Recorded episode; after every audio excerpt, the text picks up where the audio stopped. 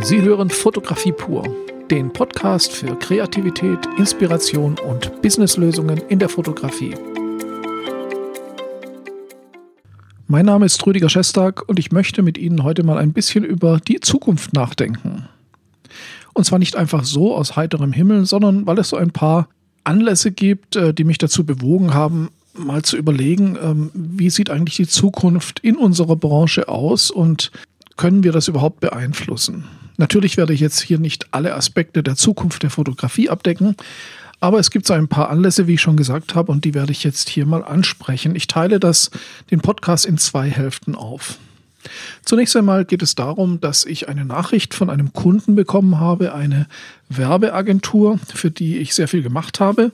Und die haben angekündigt, äh, sie hören zum Ende des Jahres auf. Sie stellen also die Geschäftstätigkeit ein.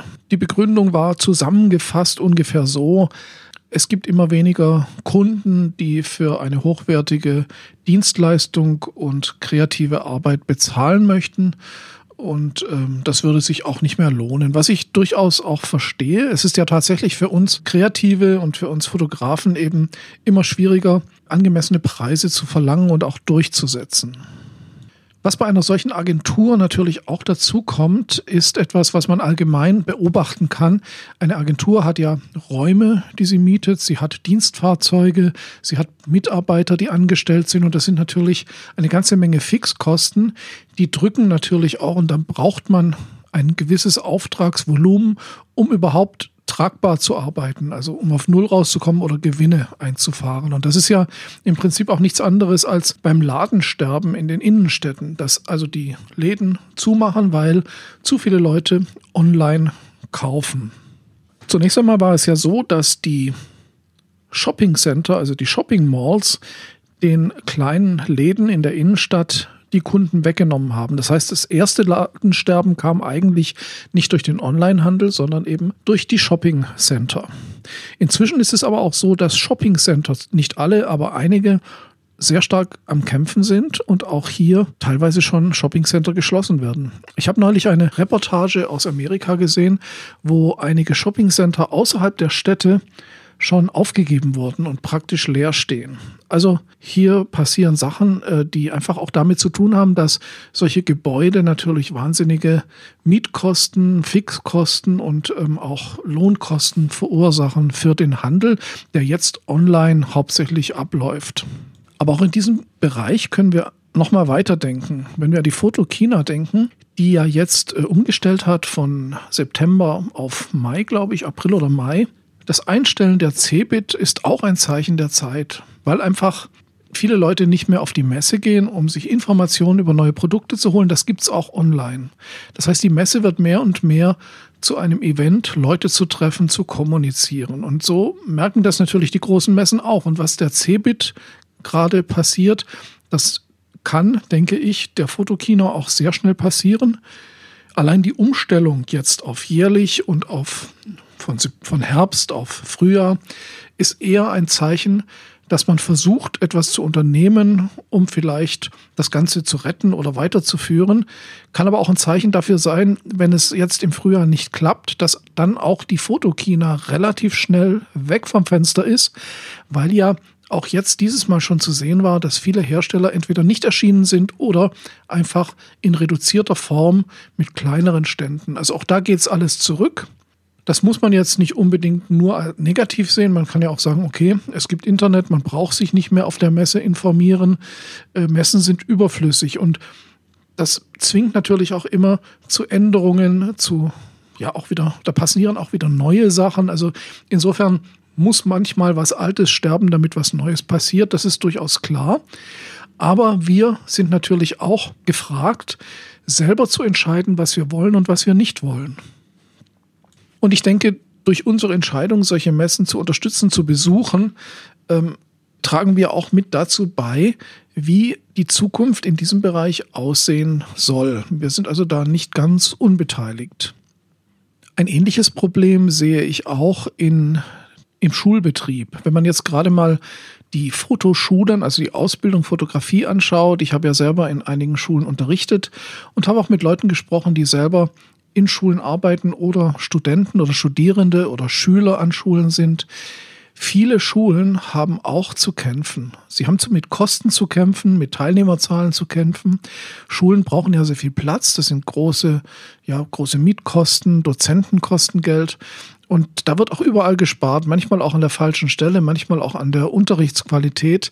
Und auch hier wird irgendwann ziemlich heftig was passieren wenn es keine neuen Strukturierungen gibt. Und auch da sind wir natürlich ähm, selber mitgefragt und ich muss mich da auch an die eigene Nase fassen.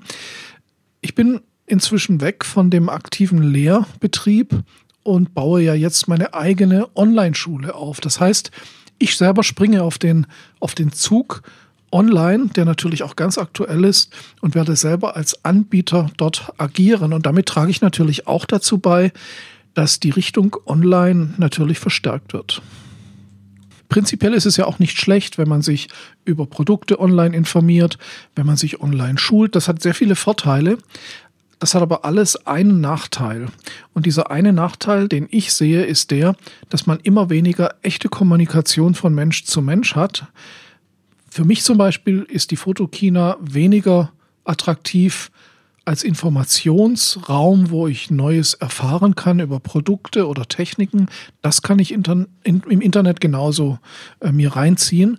Für mich ist die Fotokina mehr und mehr eben eine Kommunikation, ein sozialer Treffpunkt und auch ein Treffpunkt, wo ich Kollegen treffen kann, wo ich Fachgespräche führen kann.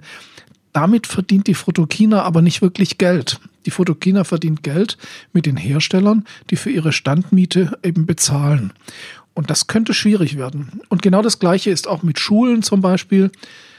Die Schulen sind natürlich Orte, wo man Lehrer zu Schüler, Lehrer zu Studierendem oder auch umgekehrt kommuniziert und auch lernt und lehrt. Und das ist an einer Online-Schule natürlich schon schwieriger. Und hier müssen, müssen wir uns als Anbieter von Online-Schulen natürlich auch Konzepte überlegen, wie man das Ganze optimiert und das Ganze wieder kommunikativer gestaltet. Auch da bin ich dran und ähm, da können Sie sich überraschen lassen, was da noch alles passiert.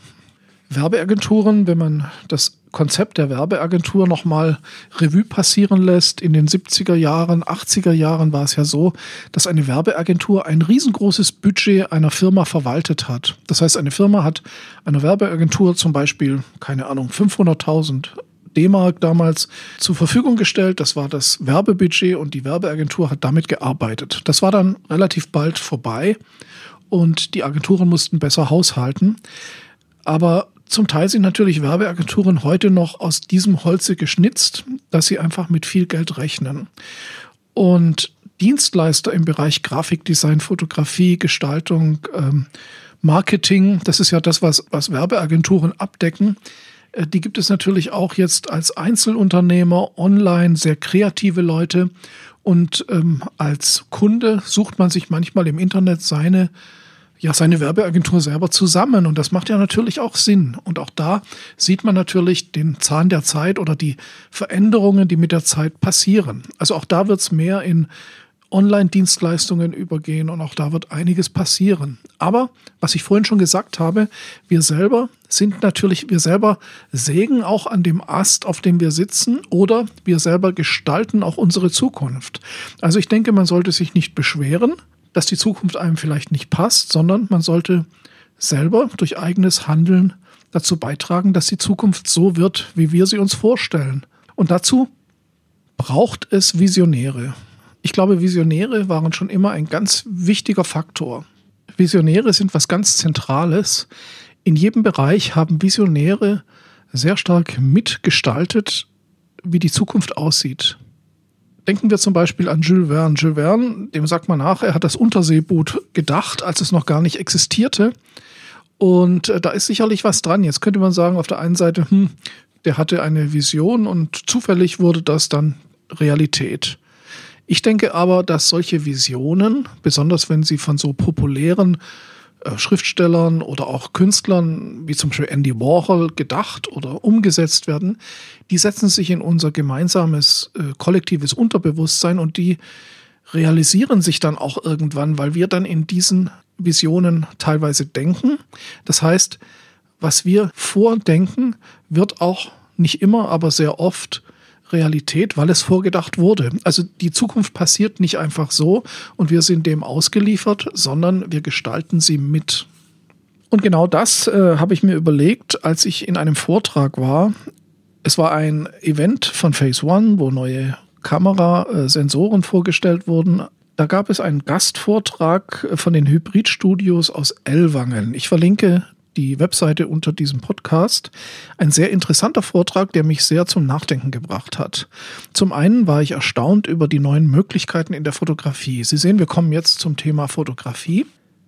Die Hybridstudios bieten Folgendes an. Sie bieten an, dass man sowohl Fotografie als auch Videos in einem Greenscreen machen kann, bei dem dann die Räume oder die, ja, die Gegenstände, die man im Computer einsetzt, direkt und in Echtzeit sehen kann. Das heißt, der Videokameramann oder der Fotograf kann auf einem kleinen Monitor äh, sehen, wie das zum Beispiel das Model, das im Greenscreen steht, auch direkt fertig gerendert aussieht in der Umgebung, die dann eingerechnet wird. Also diese Echtzeit-Rendering, das ist jetzt nicht so neu, das gibt schon eine Weile, aber das Hybridstudio, die haben dem Ganzen noch eins oben drauf gesetzt. Und da gibt es jetzt wirklich neue Technologien, die wahnsinnige Möglichkeiten eröffnen, auch für die Fotoproduktion. Und zwar sind die Computer inzwischen so leistungsstark, dass man einen 3D-Raum zum Beispiel, den man sich runterladen oder kaufen oder selber generieren kann, so rendert, dass der Fotograf oder der Videokameramann sich in dem Greenscreen-Raum frei bewegen kann. Und mit der Echtzeitbewegung wird in Echtzeit der Raum gerendert, sodass die Perspektive, die der Kameramann gerade einnimmt, inklusive Brennweite und inklusive Schärfentiefe durch die Blende, wird sofort live gerendert, als ob ich mich in dem echten Raum, der eigentlich gar nicht da ist, bewege. Und ich sehe das auf dem Monitor sofort. Also nicht mal ein Frame äh, Zeitverzögerung. So schnell sind die Rechner. Das bedeutet, ich kann jetzt zum Beispiel, wenn ich in, Innenarchitekt bin, kann ich einen Innenraum entwerfen, kann den 3D entwickeln, ohne dass dieser Raum wirklich existiert. Dann gehe ich in das Studio, setze ein paar Models hin oder lasse sie im Raum rumlaufen, filme das oder fotografiere das. Der Fotograf kann sich frei bewegen, als ob es ein Shooting in dem Raum wäre und sieht sofort das Ergebnis. Also es sieht alles sehr echt aus und alles sehr gut und alles sehr schnell. Der Vorteil ist also immer dann da, wenn man Sachen zeigen möchte, also entweder Gegenstände oder Räume, die noch nicht existieren. Zum Beispiel, man möchte das Interieur eines neuen Transportmittels, einem Elektrobus zum Beispiel, zeigen, bevor er überhaupt gebaut wird. Dann kann ich den Innenraum rendern, kann echte Models auf grüne Kisten setzen, an den Stellen, wo nachher die Bänke sind, und kann die Leute sich in diesem virtuellen Raum bewegen lassen. Oder man hat ein neues Fahrzeug, vor das, vor das man ein Model stellen möchte oder irgendwas anderes. Also diese direkte Umsetzung virtueller Räume mit Bewegung der Kamera, äh, das ist wirklich was ganz Neues und relativ äh, cool, muss ich sagen. Also da ergeben sich wahnsinnige Möglichkeiten. Wirklich zum Nachdenken kam ich dann, als äh, ein Beispiel gezeigt wurde, wo ein Modefotograf mit einem Model dieses Studio genutzt hat, um Modefotos zu machen in Locations, die eben virtuell eingeblendet wurden und das Ganze sah auch noch cool aus. Warum wurde ich da stutzig? Ganz einfach deswegen, weil man könnte ja jetzt zum Beispiel Folgendes machen. Ich habe eine Modekollektion, die möchte ich an einem Tag oder an zwei, drei Tagen produzieren. Und zwar in Paris am Eiffelturm, in Rom an der spanischen Treppe und in Athen an der Akropolis. Dann buche ich das Studio, man blendet irgendwelche 3D-Räume ein, die genau diese Location zeigen und dann war ich mit den Models an diesen Stellen. Das ist toll, das spart Geld und wenn es ums Geldsparen geht, dann wird solche Technik immer sehr schnell, sehr aktuell äh, gehypt werden und wird auch sehr schnell sich kommerziell durchsetzen. Meistens sind ja in den Firmen die Buchhaltungsmenschen äh, wichtiger, weil sie an Sparen denken, als die Kreativleute, die eher lieber Geld ausgeben. Und so kann es sein, dass in Zukunft, wenn sie eine Zeitschrift aufschlagen, und ein Model-Shooting vor cooler Location sehen, können Sie sich denken, dass die vielleicht in einem Greenscreen gestanden sind.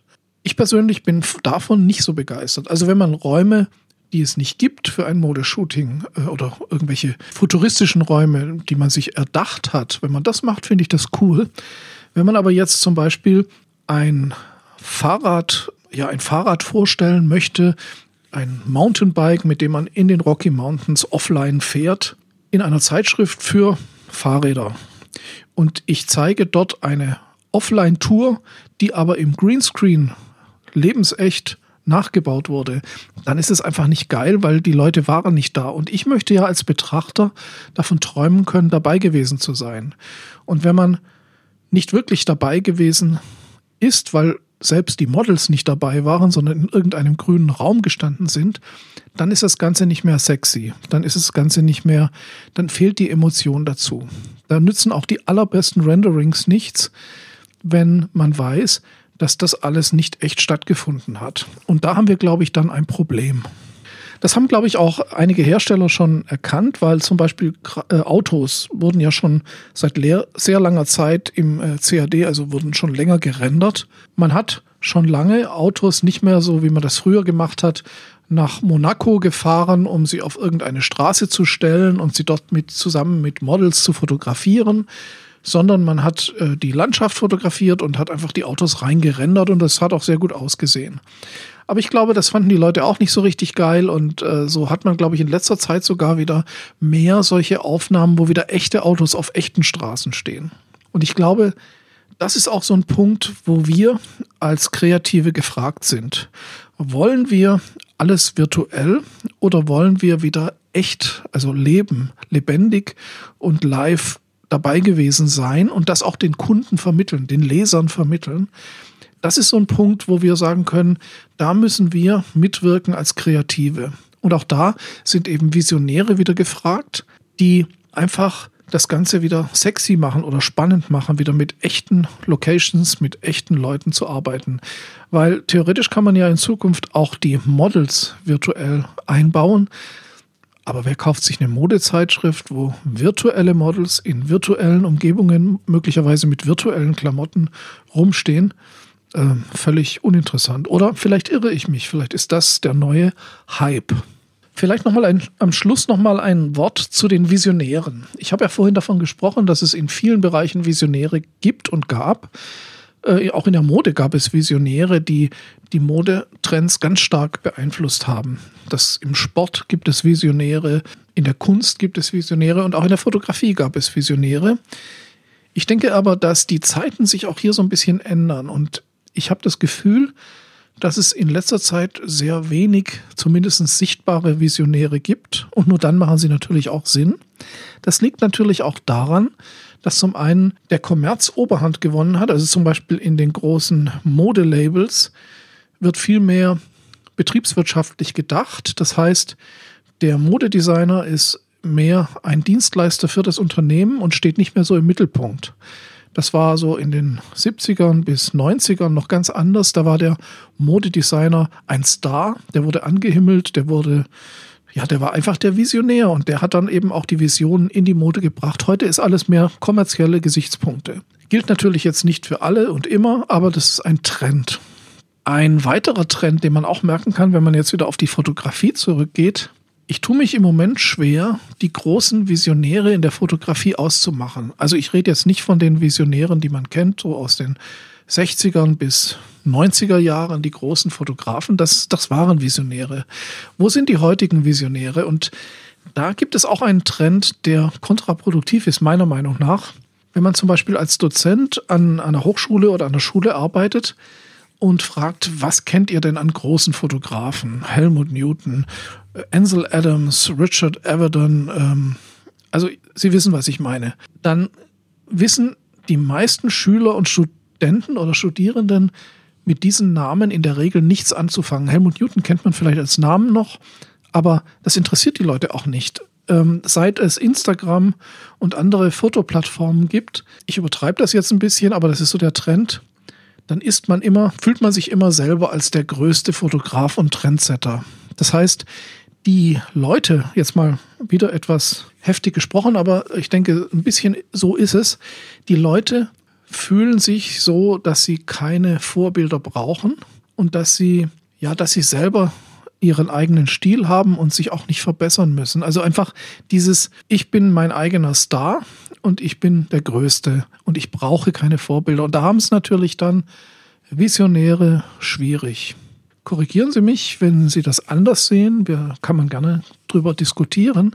Aber ich denke, ein Trend ist das. Und auch da können wir natürlich wieder ein bisschen, ja, was dran ändern, wenn wir das möchten. Wir können wieder mehr fokussieren darauf, äh, was ist gute Fotografie, was ist ein Trend, wo sind interessante Leute. Man kann wieder mehr sich um große Fotografen kümmern, man kann Ausstellungen besuchen.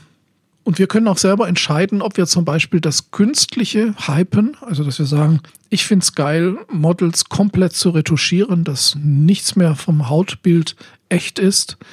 Ich kann aber auch sagen, mich interessieren jetzt mehr die natürlichen Menschen, mich interessieren die echten Landschaften, mich interessiert das nicht retuschierte und ich gehe wieder auf das Menschliche, auf die Kommunikation. Also das ist jetzt kein, das sind nur Vorschläge. Jeder kann das machen, wie er möchte. Aber ich will damit sagen, wir entscheiden. Wir entscheiden, wohin es geht.